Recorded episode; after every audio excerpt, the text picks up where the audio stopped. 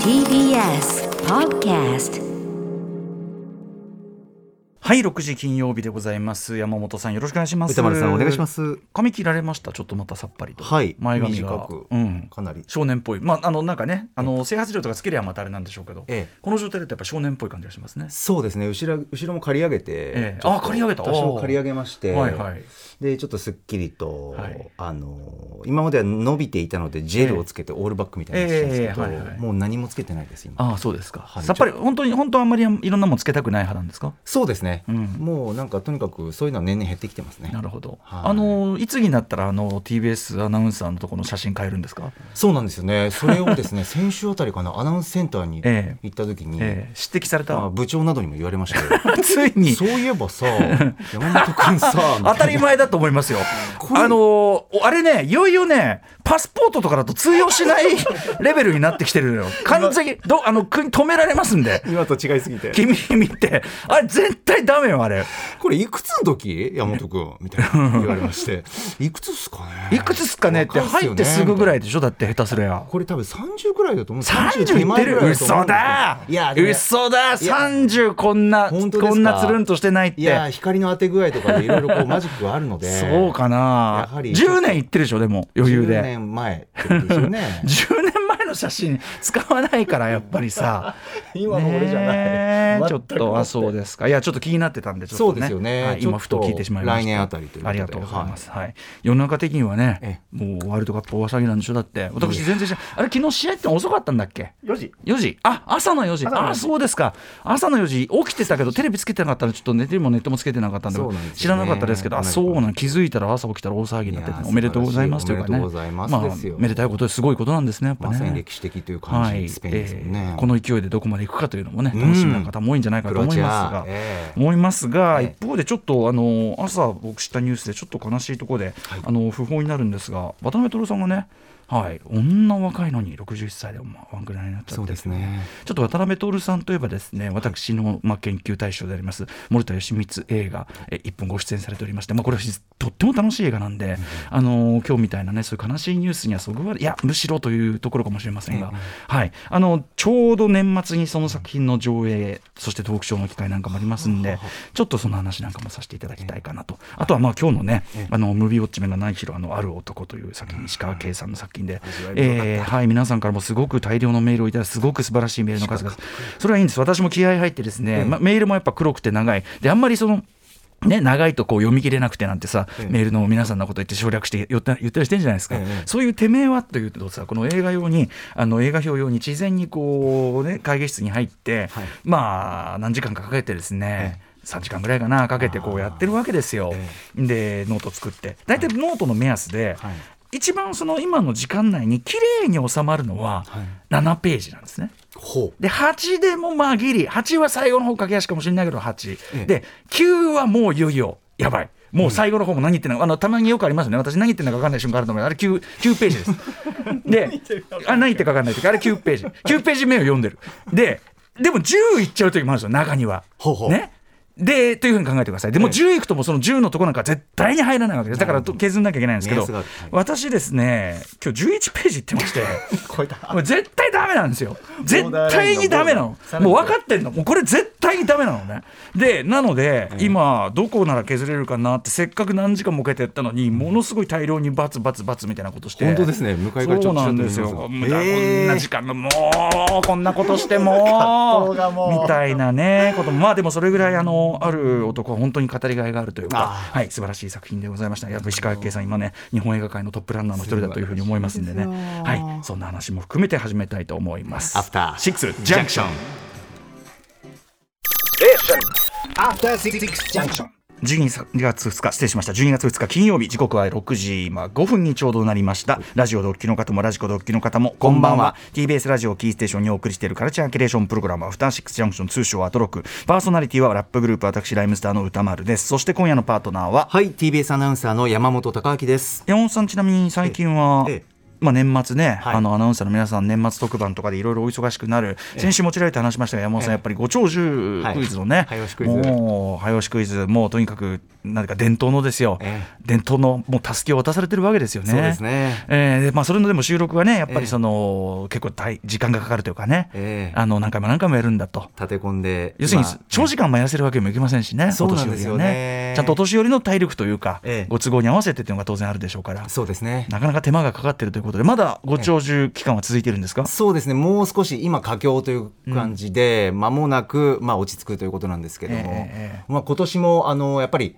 リモートではい。ご長寿の皆さんがリモート画面に映って、うんうんうんうん。私はスタジオにいて、でリモート画面のご長寿の皆さんと喋るとうんいう形なんですけれども、はい、うーんなんだかそうですねリモートならではのやっぱり 今年も。確かに。ご長寿の皆さんにお手間かけますっていうか。確かにね、もちろんごはい。自身でリモートなんてね、そんなセッティングをするあれもだどなたかにやってもらうとか、ええ。そういう手間もあるでしょうし、あといろんな間というかね、そうなんですいろんなこう、やっぱさ、あのご長寿早押しはさ、やっぱりあの、なんか独特のこえう間とか、はい。そのなんとも言い難い、そのいわゆるプロのお笑いのメソッドとは違う。えなんかリズムとか、はい。だからやっぱりこれ現場でそれできない、あるいはちょっとしたタイムラグがあったりする。こういうのは非常にやりづらいかと思いますね。おっ。しゃる通り歌野さん、もうあのまずご長寿の間があって、え少し待たなきゃいけない時間もあったりとか、待たせていただくと、うんうんうん。でご長寿のタイミングでお話ししてくださる、プラスの、んはい、リモートなので、はい。い、ろんな各県からつないでますんで、うんうん県によっては距離によっては、ええ。電波具合によってはご長寿の間でお話しされる、うんゆったりとお話しされる。それで何秒か待ってご長寿がご長寿が話す。でその間プラス話した後に何秒プラスして僕に届くと。ご長寿プラスあの、うん。タイムラグある。このね蜷だからだしタイムラグの街なのかご長寿自身の ナチュラル街なのかの読みもできないし。おっしゃる通りですでも実際確かに本当にさご長寿今までの名場面の数々を思い出しても僕やっぱりねあのあの時代時代の司会の方がはいご長寿言ったことに対して、はい。あのね肝はね絶句する瞬間がいいんだよね。あのこっち側がもう何も言わないっていうカットが入る瞬間が俺ご長寿の肝だと思ってて。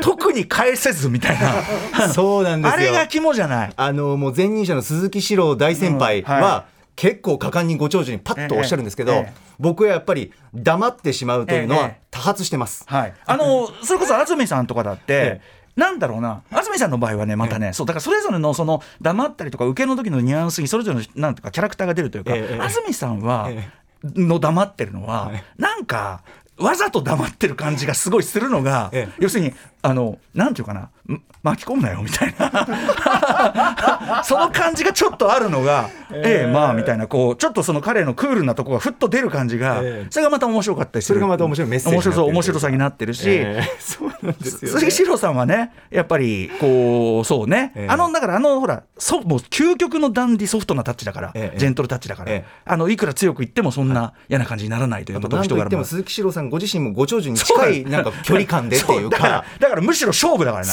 そうなんですよね。むしろむしろあれはもうなんかチキンレースみたいなもんだ、うん、でそういう味わいもあるしでやっぱ山本さんはやっぱりこうだから俺ね山本さんのこのダークな味わいというのかな、ええあの漫画でいう顔にこう影がガーッと刺してる状態、はい。ああいうのねあの全然俺はフィットはするというか合うなって思ったやっぱり。いまつも。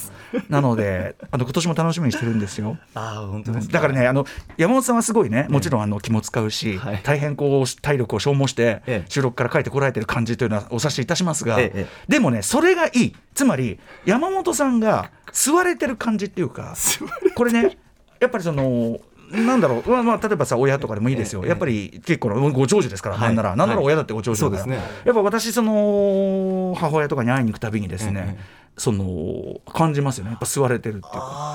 その確かうん。にその感覚そう良くも悪くもうん。完全に生命エネルギーがふーんとこういってる感じ。なんでしょうね不思議と、あるんですよそれは。だからその完全にお年寄りにそれだからご長寿とはよく言ったもので、ええ。やっぱこの番組こうやってやって「はい。いや来てくださいね」っつんで、ええ。ちょっとでこっちはゲストとして帰ってくる。こんぐらいがちょうどいいわけです。なるほど、はい。で時には金言もいただいてそうですそうです。ね、勉強にもなるし。勉強になるとおっしゃってました。複雑、えーはい。楽しみまだオンエア日とか決まってないんですか？12月末の方なのでまた詳しくお伝えしたいなというふうに思います、はい、12月末と言いますと先ほどちらりと言いましたが、えーっとその訃報がね突然飛び込んできた渡辺徹さん、えー敗血症のため61歳。本当にお若いですねやっぱね。ね。もうこれはちょっとびっくりでしたけども、であのもちろんいろいろねあの俳優さんそしてタレントさんとして広くもうテレビで見ない日はないというのが誇張ではなく活躍されてきたことは私が言うまでもないことですが、あの映画界においてと言いましょうかね私、まあ、森田義満全映画というのを昨年、えー奥様でありプロデューサーの三沢和子さんと一緒に出させていただいて、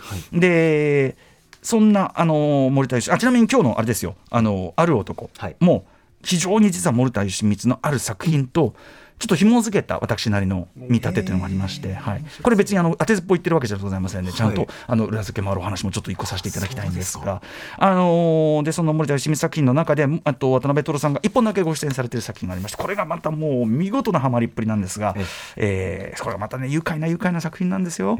えーそろばんずくという作品がありまして1986年の作品、これね、えー、と12月17日土曜日に新聞芸座で「それから」と「そろばんずく」つまりこれ作あの作品制作順なんですね、1985年のもうご存知皆さん夏目漱石原作、えー松田優作さん主演の「それから」そしてその翌年に作られた「そろばんずくトロネルズさん主演と、えーこの2本が連続で来ると。つまり「それからで」まあ家族ゲームでもちろんた非常に評価を高めて、はい。でまあいろいろその後取ってですね、それからで改めてもうキネマ旬報1位であるとかなんとかのなんとかもうとにかくそのありとあらゆる日本の映画賞のもうトップを総なめして、えーもう本当に名実ともに森田義満監督は自主制作映画あの出身でスタジオのあれじゃないですよ。スタジオの生え抜きじゃないですよ、もう本当に戸ざまとしていろいろやってきて書き回して書き回して、でそのなんか風雲児がついにトップを取った作品それから。要するに巨匠になったわけですね。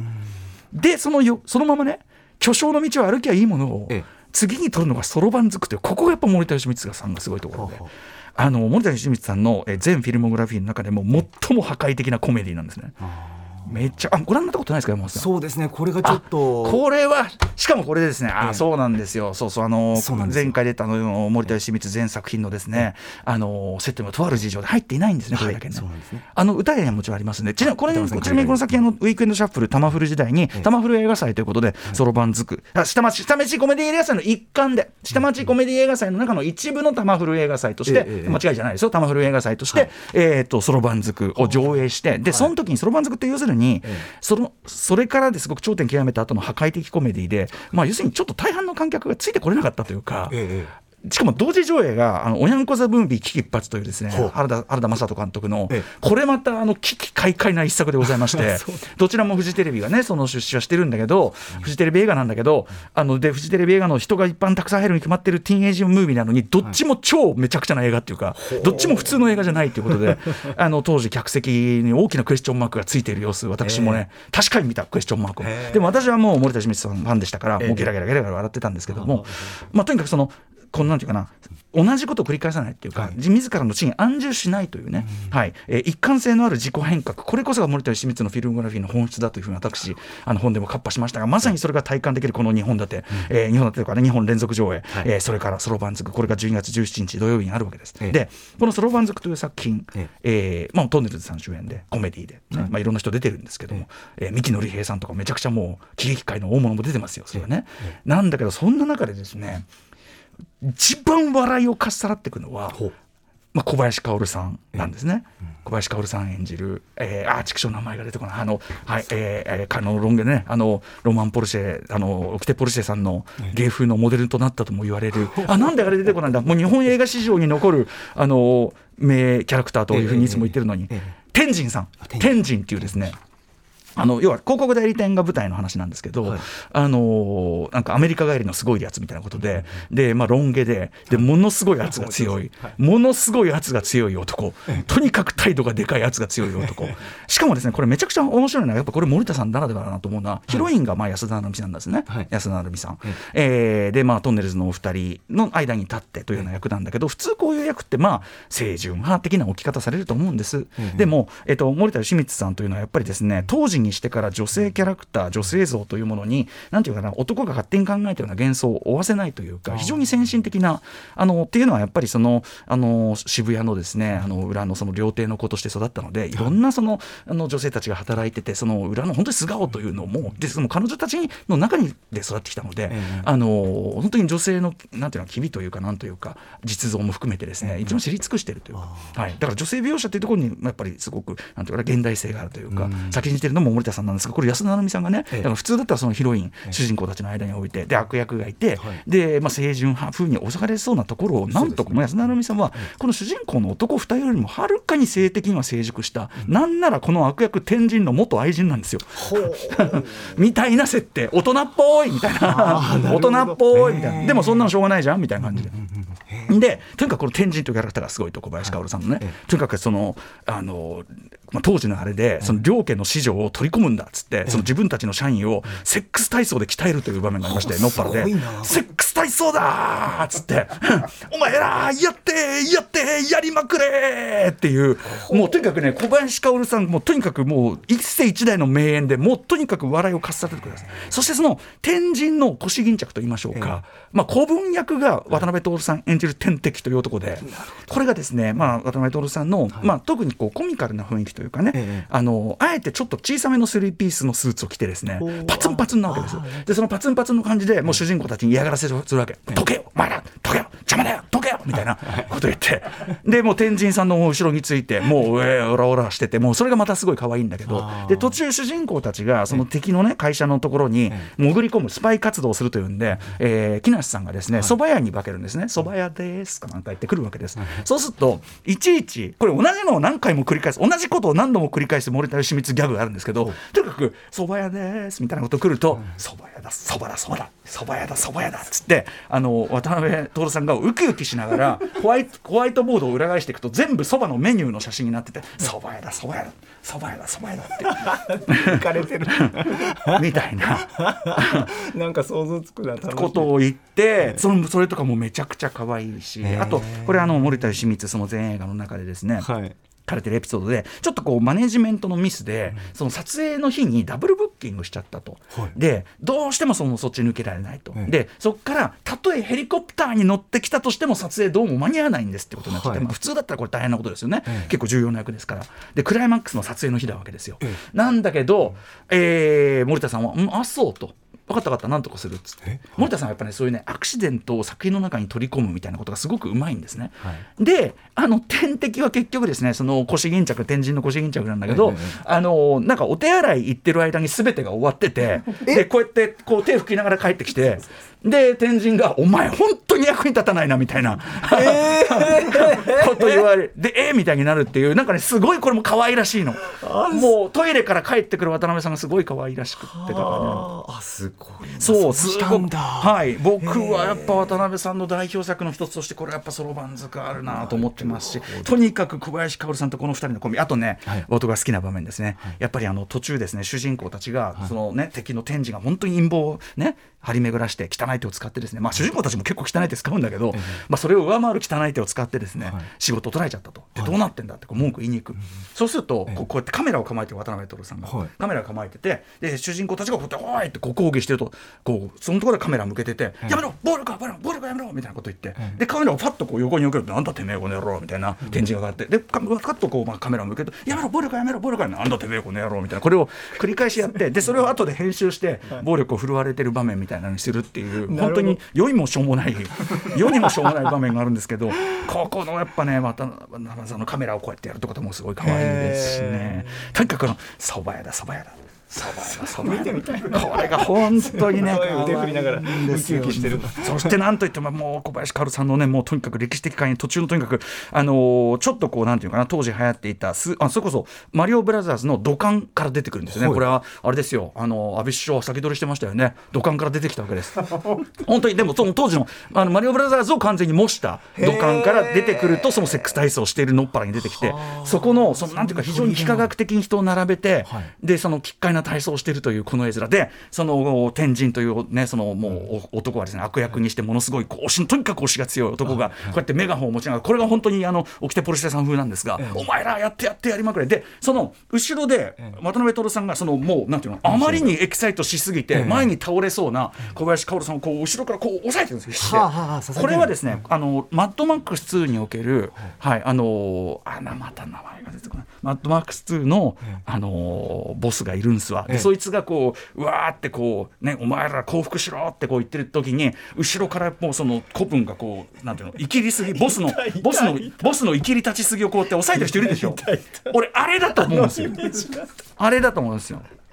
わかりやすい。あ今小坂古あヒューマンガスヒューマンガス。そうそうそう。ヒューマンガスヒューマンガス。ヒューマンガス。そうなんですよ。へだから小林薫のその役にはヒューマンガスがこだましてるし、でその抑えてる役渡辺徹さんにはそのバッドマックス2がこだましてるし、ええ。そして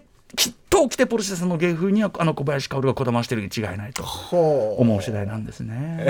面白いな。あもう20分だわ。あ。ということで、はい。はい。10月17日、えー、池袋新聞芸座で、それから、そして、えー、そろばんづく2本連続上映、それぞれね、ちょっとチケットは別個なんですけども、それぞれに1時間以上のトークショー、えー、と三沢さんと、あとまたいろんなあの、えー関係者の皆さん呼んで、新たな新証言をいただくことになってますんで、えーそんなのもあります。翌12月18日は、未来の思い出ラストクリスマス、クリスマス、この間大阪でもやって大好評でした、素晴らしい傑作です。そしてそこから4年のブランクを経て、えーやってきた、えー、土級の傑作、春、この、えー、とそれぞれの上映が翌日12月18日にありますんで、これあの、この2本の要するに土曜日と日曜日のそれぞれの上映、この2本立ては森田義満さんのキャリアの醍醐味を味わえるこの2本となってますんで、ぜひお越しいただければと思います。そして、えー、と渡辺徹さんのご冥福をお祈りいたします。おします。はい。ということで、もう一度メイン紹介いってみましょう。はいさあ6時半からは週刊映画辞表ムービーウォッチメンです。今夜はミツバチと遠雷アークなどの石川慶監督最新作ある男です。えーそして7時からはライブや DJ などさまざまなスタイルで音楽を届けるミュージックゾーンライブダイレクト。今夜のゲストはこの方です。11月23日水曜日にミニアルバム「ゼロをリリースしたばかりのシンガーソングライター佐野伊吹さん登場です。そしてはい7時40分頃からは投稿コーナー金曜日は中小概念警察ですぼんやりとした認識で使っているんじゃないか意味を見つめ直した方がいいのではそんな言葉の数々を我々が取り締まっていきます。8時からは番組で紹介した情報や聞きどころを振り返るアトロックフューチャーパストです。今夜のゲストは映像コレクタービデオ考古学者のコンバットレックさんです。そして宇多丸さん今夜は最後までいらっしゃる日はい。です、えー隔週で出演している東京 MX バラ色なんで出演しない週なので最後までいさせていただきます。はい。さて番組では皆さんからのメッセージいつでもお待ちしております。歌丸アットマーク tbs.co.jp までお送りください。また番組では各種 SNS も稼働中です。Twitter、LINE、Instagram フォローお願いします。それではアフターシックスジャンクション行ってみよう After Six Junction.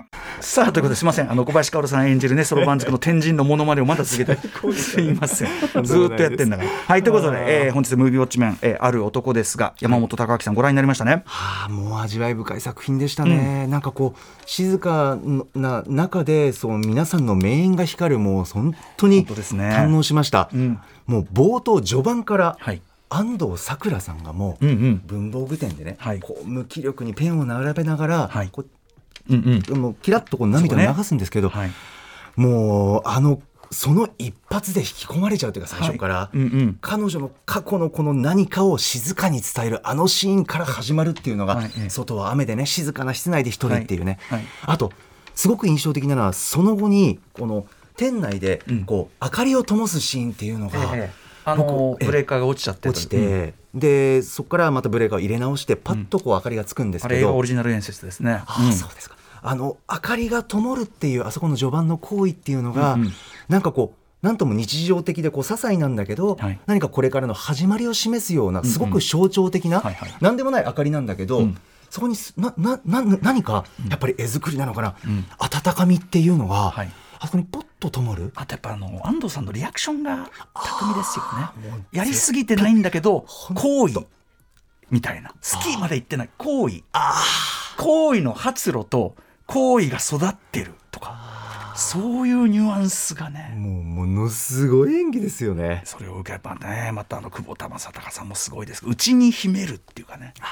内に秘める久保田さん最高ねかったですね。ね。いろんなものを食べたりしてましたけどね。食べてました。あの僕朝食の食卓のシーン大好きでしたね。やっぱり食を囲むっていう、その幸せの形っていうので分かりやすいですし、ん。あの ウインナーのやり取りとか。ああそうだね。あのー、ゆうたくんとねこうやってやり取りしてるとこ。あそうか。あれで幸せを表現して After Six Junction.